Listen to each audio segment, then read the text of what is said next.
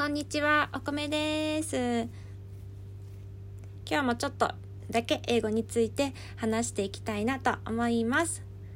3回目の投稿で私初めてなんかネギをもらうことができました。ありがとうございます。そしてそもそもこのネギって一体何なんだと思って調べてみました。なんと、ねぎらいのネギという意味らしいです。そのまま過ぎて笑っちゃいました。ネギかわいい。ありがとうございます。で、今回はネギっていう単語を調べてみました。なんと、グリーンオニオンというらしいです。そのまま過ぎてこれも笑っちゃいました。他にもスプリングオニオンとかリークとか何個かネギの種類によっては使い分けられるみたいなんですけど、ちょっと高度すぎるので私にとってそれは。なので今日はネギグリーンオニオンっていうのだけを自分のものにしたいと思います これでついでにねぎらうってどういう風に表すんだろうと思いまして調べてみましたはい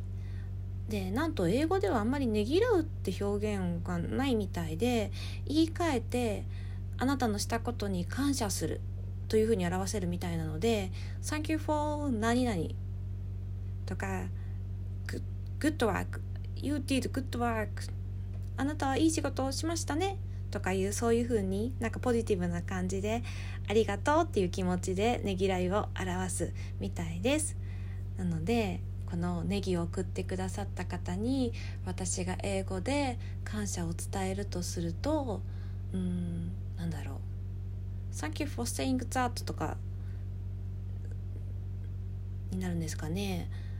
ねぎらってくれてそういう声をかけてくれてありがとう Thank you for saying that とか Thank you for saying Thank you for sending グリーンオニオンとかですかね。ネギを送ってくれてありがとうとかそういう風になるんですかね。なんかちょっと間違ってたら誰か教えてほしいです。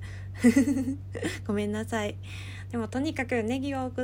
送ってくれネギやハートを送る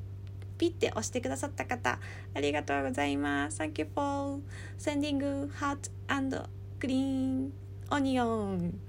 ていう気持ちは持ってますのでたまたま聞いてくださっただけの方も嬉しいしなんか連続して聞いてくださってる方がいたらとてもとてもそれはそれで嬉しいので、うん、なんかリアクションありがとうございましたはい今回は短いですけどこれで終わりです最後まで聞いてくださりありがとうございました。良い一日を。Have a nice day!